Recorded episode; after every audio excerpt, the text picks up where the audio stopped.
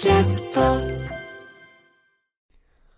現代の映画のヒーローたちがねみんな高齢化しているっていうのはこれ言うまでもないことなのかなっていうインディ・ジョーンズにしてもミッション・インポッシブルシリーズにしてもあとジョン・ウィックなんかにしてもねもうみんないい年なんですよ。ちなみにジョン・ウィックって4作目やってんのかな？でこれもうねほぼ10年やっていてキアヌ・リーブスもねもう59歳なんですよ。でまあちょっと前にトップガンマーベリック続編っていう話で、まあトムもね、トム・クルーズももう60歳還暦だよねって言ってたんですけど、キアヌ・リーブスもね、実はトム・クルーズと2歳しか違わないんですよ。なんか僕の世代からすると、なんかそこの世代って10歳ぐらい違いがあってもおかしくないような気がするんですけど、ああ、そっか、2歳しか違わないんだ。もうジョン・ウィックも60なんだっていうね、考えがあります。でトム・クルーズってまあミッション・インポッシブルのシリーズこれもう何作目なのかちょっと数えてないんですけどその新作でもまあイーさん、えー、主人公は、まあ、肉体派としてまあ登場していてこれちょっとトップガンに構図が似てるんですけど全てが AI に置き換わっていく中で肉体を駆使して活躍するヒーローっていうのをトム・クルーズがやっている。でまあ敵が AI ではねそのトップガンはなかったんですけどまあいつかは自分の立場が取って代わられるであろうって予感のもとで進んでいる。でまあそういう意味ではかなりね似た構図なんですよね。まあ正直敵が AI だっていう話をするとまあ今のねあのチャット GPT とかまあいわゆる自動生成系の AI っていわゆる特化型の、ね、機能特化型の AI なのでいわゆる汎用型もう何でも人間と同じように考えていつかその臨界点を超えて人間と同じ知能を持ってなんか意思を持って反逆したりするっていう AI とはかなりかけ離れているって言われているんですけどまあハリウッドの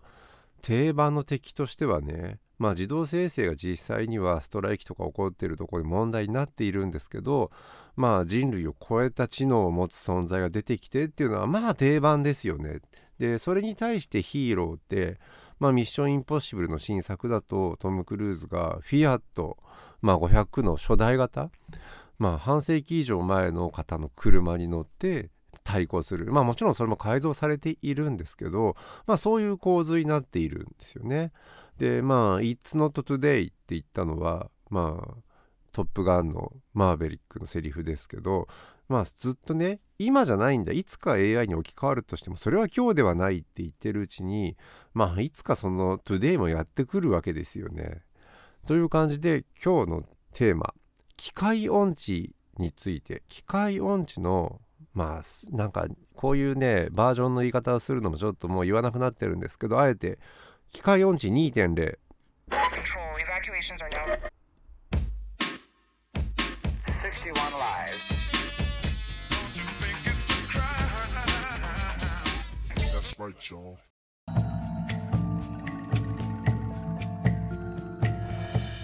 ライター編集者の早水健郎です。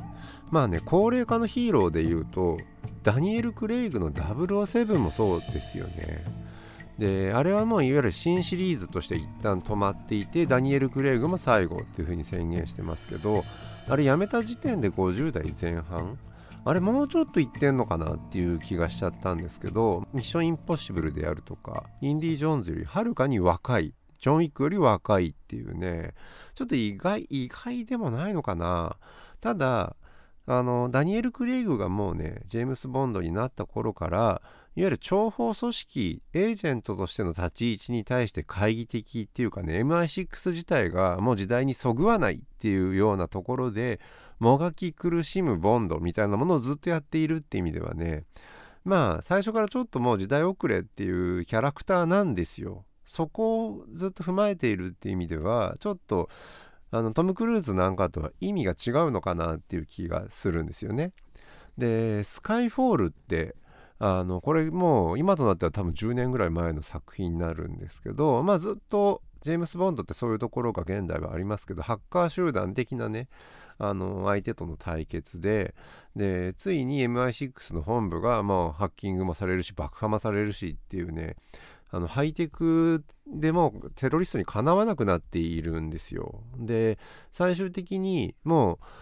うダニエル・クレグのボンドも古いアストン・マーティンでスコットランドの田舎に行ってこれも携帯も届かないみたいな設定なのかな。車ももう古い車であるいわゆるハッキングが不可能であるっていうね接続されてないあのワイヤードされていないものを乗ってわざわざ行く。でもボンドのね機器とかも今あの悪さ PPK も生体認証とかで自分以外打てないみたいな接続されすぎみたいな中で行われてたので まあその設定スコットランドの田舎にいて戦うっていうのもありなんですけどまあ新しいテクノロジーにちょっとかなわなくなっているなっていう感じつまり型落ちのテクノロジーを使うことで敵の持つ最新のテクノロジーに対峙するんですよ。これまあレガシーシステムのね逆利用というかねうんそれでいいのかっていうことですよね。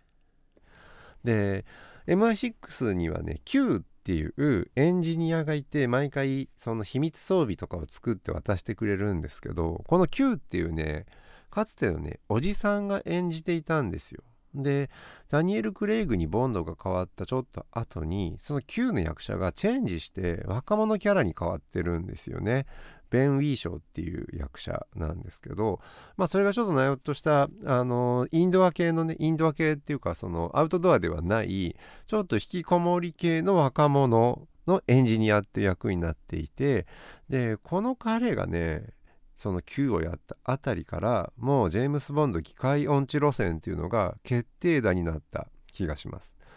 あの最終作である007の No Time to Die No Time to Die ね。で、これに出てくるね、その秘密兵器って電磁パルス発生装置で、これを Q が持ってきた時もジェームス・ボンドはいちいちもう何これって聞かないんですよ。これはね、非常に現代のテクノロジー商品のまあなんかあり方をすごい示唆しているというか、まあ説明書がないって今時ですよね。で、使ってみてから考えてみるとか、まあ使い道は詳しい人に聞いてくれみたいなね感じ。まああとまあ分かる機能だけ使っておいてくれよってスマホなんてそうじゃないですか。みんなが全部の機能を使ってるってことはありえなくてみんな各自に別々のもの機能として使っているのが当たり前。だから説明書読んでもしょうがないよねみたいな時代。それが現代の商品なんですよね。でボンドも新しい秘密兵器を渡されてももうちょっと装置のねこれ原理も分かんないしいつ使えば何に使えばいいのかも分かってないから全部 Q に任せっきりでで Q が無線で指示してくれるんですよね。今が使い時ですよ。もしくはスイッチを勝手に押してくれるみたいな。でまあそういう時代になっているところからもボンドの機械音痴路線みたいなものも見えてきているんですよ。まあただ一方でノータイムトゥーダイの中でもねその第二次大戦後の冷戦時代の初期のソ連の秘密基地を改造した基地とかに相手がその基地を作っていてそこに乗り込んでいってねミサイル格納機昔の機械式扉のスイッチとガッチャンって上げたりするのはもうほんと得意げにねもうこれなら任せろっていう感じでまさにレガシーシステム得意ですよっていうボンドになっているんですよね。つまりジェームス・ボンドはもともと銃とか車とかメカ大好き。でそれってただ20世紀的なテクノロジーで単なる彼は工業工作マニアに見えてしまっている。古いテクノロジーにはめちゃめちゃ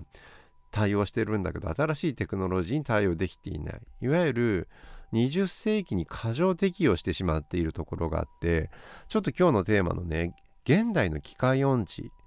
これ現代のテクノロジーついてこれないというよりもそのちょっと前のテクノロジーにみんな過剰適用しているところから生まれているんじゃないかっていうのが今日の入り口です。機械音痴っていうとねその機械全部が苦手なように見えるんですけど現代的な機械音痴って多分そうじゃないんですよ。Apple Watch とかつけてたりするんですよ。で、PS4 時代までゲームもちゃんとやってたみたいな、あ、これ僕のことですけど、そんなね、お父さんがファミレスのタッチパネルの前で、あのいわゆるセルフオーダーのね、そのタッチパネル式の注文のところで、子供にちょっとバカにされてたりする。まあそういう光景を見たりするんですけど、いわゆるタッチパネルってね、現代のいろんなイライラが詰まってるなっていうのは、これも僕の話ですね。例えばまあファミレスとか、まあ、ご飯食べに行くとこですよね。でいわゆるおすすめっていうのがまず最初にあってまあそうですよね。レコメンドが先に来てるのいいですよ。新商品とか今売りたい商品が。でそのおすすめの隣に一押しっていうフォルダーがあったりするんですよ。でこれおすすめと一押しの違いってよくわからないけどどっちを探せばいいのみたいになっていたりあとちょっと具体的ですけど餃子の王将ね。セットメニューと定食とおすすめセットっていうこのカテゴライズの曖昧さでいや何を頼めばいいのか。で僕はねずっと昔からホイコーロー定食って定期的に食べてるんですけどないんですよこれが。セットメニューにもおすすめセットにも。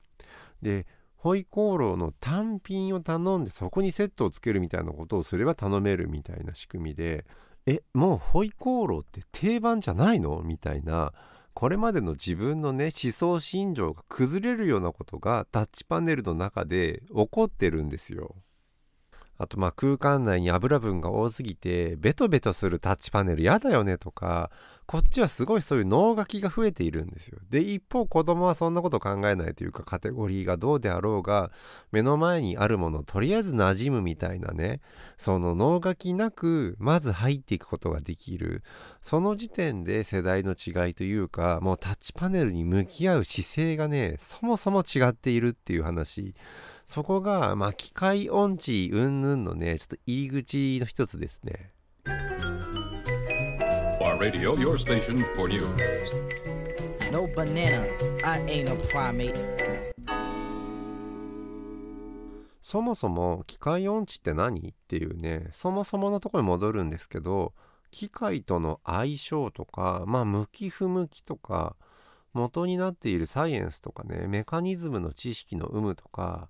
まあそういうことって、えーとまあ、機械音痴の元になっているっていうのはもちろんあるんですけど急速に機械が発達して社会の社会というか人間の生活の中にいろんな自動化された機械が入ってきた状況。これ100年前ぐらいの話20世紀のねまあマシンエイジって言い方すると産業革命の19世紀後半ぐらいからなんですけどまあもっと生活の中にね具体的に機械が入ってきたのと20世紀のまあ前半初期の話なのかなっていう気がします。例えばまあ車自動車とかね1910年代20年代に普及したりあと電気式のトースターとか冷蔵庫とか家電みたいなものがどんどん入ってきたりするのもこれアメリカの話になるんですけど192030年代みたいなイメージでこうして新しい機械が、まあ、馴染んでいく中で馴染まなきゃいけないっていう空気とかそういう社会的な常識の変化みたいなものの圧力があっていやそれちょっとあまりにも急速な変化で苦手ですよっていう人たちがねたくさんいたっていうのは想像に難しくないんですよね。これがまあ最初の機械音痴1.0の人たちの話っていうふうにまずはちょっと定義します。まあこういう20世紀の機械化の時代とともにね戦争のなり方みたいなのが変わって第一次世界大戦第二次世界大戦で大量生産の兵器まあそれまでね馬とか中心二次大戦も結構馬使われていたんですけどまあ機関銃が出てきて戦車が出てきてで飛行機が出てきた。でそれが第一次世界大戦で第二次世界大戦1940年代になるとそれがまあ急速に進化していて無線とかね照準器とかが出てくるわけですよね。でまあこの2つの対戦の間にまあ大きい社会変化みたいなものがあってどんどんどんどん機械はその間に普及しているんですけどこれね二次大戦の時の話でいわゆる爆撃機の B17 これまあ B29 とか出てくる以前のえー、二次大戦の時始まった時に使われていた爆撃機でこれね二次大戦の間の、まあ、ある時期ちょっと気づいてあまりにも墜落が多いっていうことで22ヶ月で457機が墜落しているっていう事実が分かったこれアメリカの話ですよね。でなぜそんなに墜落が起こってたのか原因を調べてみたら撃墜されたとかではなくて全部操縦ミスだったってことがわかるんですよ。でその操縦ミスも着陸時にあの着陸の時におそらくねこれねギアを下ろすっていう着陸体制に入った時にタイヤを落として着陸体制入りますよね。そのスイッチスイッチカチャカチャっていうねあれ何式っていうんだっけ？まあ上に上げたりする下げたりするようなスイッチが2つ並んでいて1つはフラップで1つはギアだった。で例えばギアを下ろ先に下ろしちゃダメ。フラップ下ろすんだと思うんですよね着陸時。フラップ下ろしてでそれを戻すみたいなつもりで隣には同じスイッチがあると着陸体制に入ってたものがキャンセルされたり、まあ、その逆だったりとにかく紛らわしいデザインだったことそれがね操縦のミスを増やしていたんだけど気づいて誰も気づいてないんですよ。だって自分が乗ってる機械になんかそのそうデザイン上のミスがあるって分かった頃には死んでいる可能性が高いわけですからね。でどうもおかしいなと思ったらしくて後で調べてみたらデザイン上のこれはトラップがあったということで変更したらしいんですけどそれまでに多大な犠牲を払っているただ当時のパイロットたちって人はね教えられればこなせるようになるっていう前提で教育されているんですよ。これ戦争第二次世界大戦とかどんどんねそのいわゆるまあ職業軍人が戦った戦争というよりもまあ総力戦なので新しくどんどん若者たちが兵隊に取られていって徴兵されてそこで短い訓練期間で爆撃機に乗らされる。これメンフィス・ベルって映画なんかでも出てくる。B17 って結構その映画でもよく出てくる機種なんですけどなので映画の中ではねやっぱりギアが故障したシーンが出てくるんですよ。これ史実の話を元にした話だったりするのでああなるほど。その後その知識を知ってみると全然違って見えるんですけどああこれトラップ仕掛けられてるんだっていうね。でまあそうその人は緊張する場面でミスをするっていう前提がまずねその当時の機械を巡る教育とか軍人を育てるプログラムの中になかったそもそも飛行機の設計にそういう発想がなくて人はなんかそのどんなに難しい装置であろうが対応すればいいんだっていうことを前提に機械が作られてたんですよ。でそれじゃあこれねその戦争での運用って実際もっと緊張する場面だし人の命がかかっている場所でもっと分かりやすくその感覚に近いようなね操作ができるものを設計しないといけないっていう話でここからようやくエルゴノミクスいわゆる人間工学みたいなものが生まれてくるよっていう話。これねあのユーザーフレンドリー全史っていう本の中に出てくるエピソードでまあ、192030年代からいわゆる工業デザイナーインダストリアルデザイナーその設計デザインによって使いやすさを工夫するっていうような分野が出てくるんですけどそれでもまだ全然機械を作るあの機械の発展のスピードテクノロジーの発展の方が速いので人間の設計力とかインターフェースの設計力っていうのがついていかなかったっていう話。ようやく二次大戦後ぐらいからそういうものを見直すようになっていくみたいな流れなんですよね。まあ、機械音痴っていう話で言うと機械音痴にならざるを得ない誰もがその中でようやくそれを自覚したところから人間工学始まりましたよっていう話です。なんかこれをね踏まえて現代の話をすると非常に生成 AI とかチャット GPT とか出てきてまあこれをね使えるか使えないかって問われる状況に結構なっているというかうまく使わないとうまく使えませんっていうすごいトートロジーなんだけど人間が機械の側に合わせないとうまく使えないんだってことをものすごく今アピールされていてで非常にねあのなんだっけあれこれどこだっけどっか証券会社とかいわゆるエリート企業でもねその何か作る時に必ずチャット GPT がもうワンセットになっているこれをうまく使うことっていうのが仕事の前提になっていていわゆるエリートである現代でエリートであることの条件の一つに完全にねチャット GPT の使いこなしとかがなっているわけですよ。で下手な人が使ったら下手なんだってことは分かった上でそれを使うみたいなまあある種のすごい労働格差が生まれる状況っていうのをみんななんかもう否定もできなくなっているような状況ってありますよね。けどそもそもテクノロジーってね生み出した側のね意図通りに普及するっていうことはないんですよ。これ典型が Facebook でこれ映画のねソーシャルネットワーク見た人だったらみんなあの知ってると思うんですけどマーク・ザッカーバーグがいわゆる自分のハーバードの大学内の女子学生の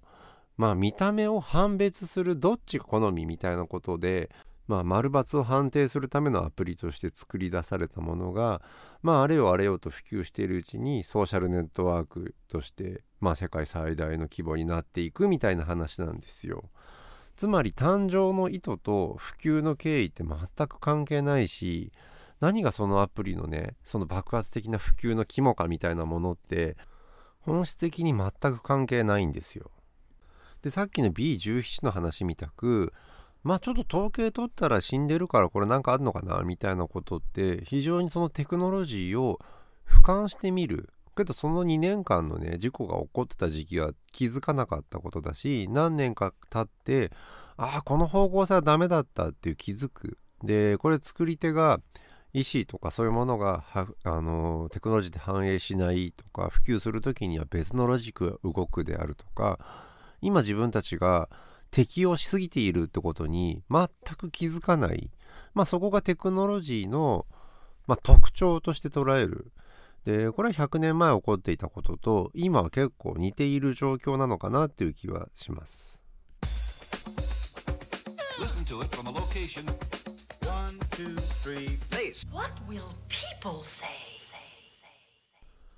最後にね16ビットセンセーションっていう10月から始まったアニメの話をしたいと思います。あの現代のね美少女ゲームマニアの女の子で美少女ゲームの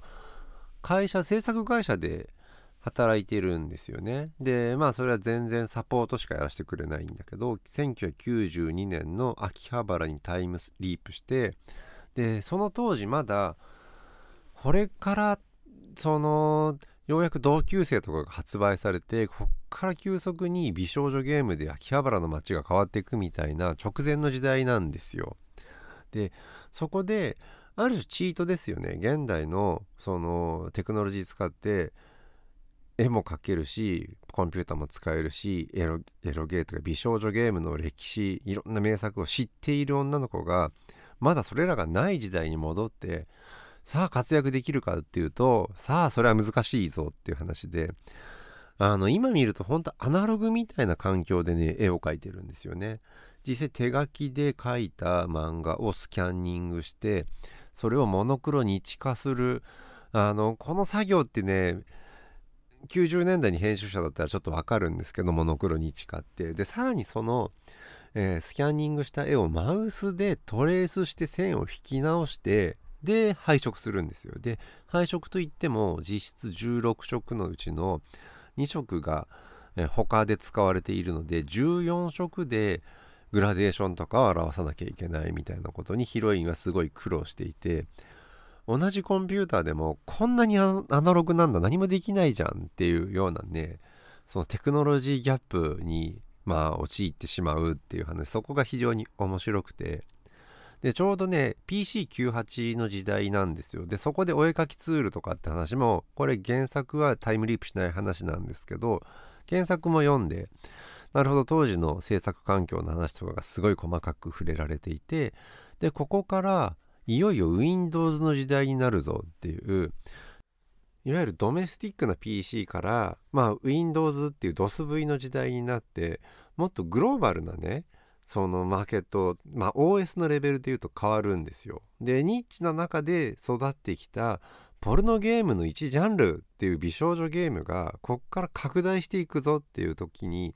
やっぱ相互作用みたいなねそれに反対する人たちといや俺たちは狭い中でやってこれたんだっていう人たちといやもっと可能性があるから広げようよみたいなものがまあ意見が相反したりするっていうのが物語にも反映されていくっていうね。まあ、この作品のね面白さってテクノロジーを俯瞰してみるっていうところにあるんですよね。で1992年に美少女ゲームを作っていたゲームデザイナーの人たちっていうのは自分たちが過渡期のテクノロジーで作ってるなんてもちろん思っていないんですよ。自分たちが最先端だと思っている。そして2023年からタイムリープしてきた女の子にしてみても自分の作っている同じね美少女ゲームがこんなに違うギャップがあるあのかけ離れたテクノロジーで作られてるとって思っていないんですよ。そのね両者のギャップみたいなものをディティールで描いてるのが非常に面白い。でどっちの時代を生きてる人たちもまあ過剰にその時代のテクノロジーにまあお世話になっているというかまあ適応している躊躇なく適応しているからこそその仕事をしているところがあるんだけどまあそこで過剰適応しすぎると次の新しいものが出てきた時に対応できないみたいなことそれがまあ何度も何度もあの人類の多分繰り返されてるんですけど大きく見ると100年前と現在っていうのが機械音痴1.0と2.0っていうのが僕の今日のちょっと俯瞰した視点でのテクノロジーの話でした。あと最後の最後にちょっとアドビの話だけ。あの16ビットセンセーションは PC98 っていうドメスティックなコンピューターの中の世界なのでアドビの話が出てこないんですよ。で、現代で絵描きをやっている主人公はアドビの多分フォトショップとかイラストレーターとかアドビ使いなんですよ。からそのギャップみたいなものも実はすごい面白くて、まあ Adobe って Mac の中で普及してきた文化なので、Mac と非 Mac みたいなことって90年代で言うともう明らかにまあ前半で言うと、Mac で書いてる人たちの方が少数派なんですよ。DTP が出てきてちょっと変わっていくんですけど。で、そのね、Adobe のイラストレーターって僕も今 Adobe のクリエイティブクラウドでちょっとね、使うことあるんですけど、新機能でベジェであの自動生成のイラストを使えるようになったんです。これすごい大きくていやもちろん去年ぐらいからねお絵描きの自動生成って話題になってますよディフュージョンみたいな。ただあれって言うほど簡単ではなくて GitHub そもそも使ってないと資格がなかったりとかね。あとベジ曲線を持ってないまあ映像のファイルを動かすこととベジを持っているものを動かすのとっては全然やれることが違っていてこれはプロの領域とかの話ではなくて本当に僕のようなまあちょっとアドビにはお金払っているけど別に絵描きとか何の素養もないですよっていう人たちにとって本当に大きい変化でだからテクノロジーの変化の中で AI 生成ってちょっとね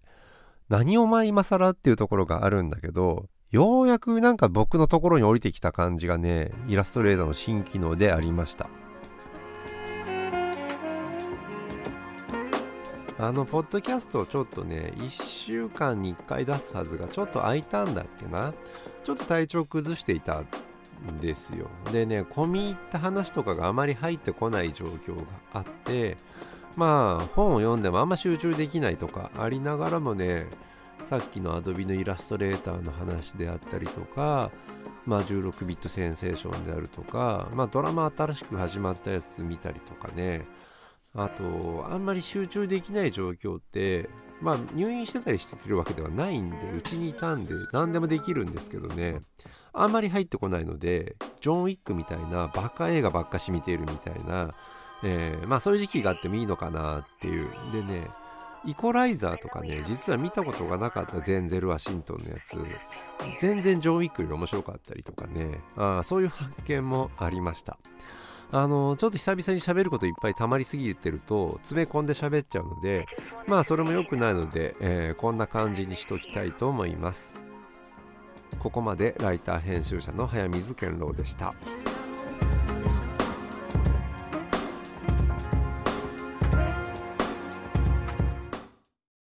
ねえねえモトブルって知ってる？モトブル？そうそうモトブル。モトブル？そうそうモトブルモトブル。そんな僕たちモトブルのレギュラー番組が始まりました。毎週日曜午後11時から配信スタート。歌あり涙ありの30分。ぜひお試しください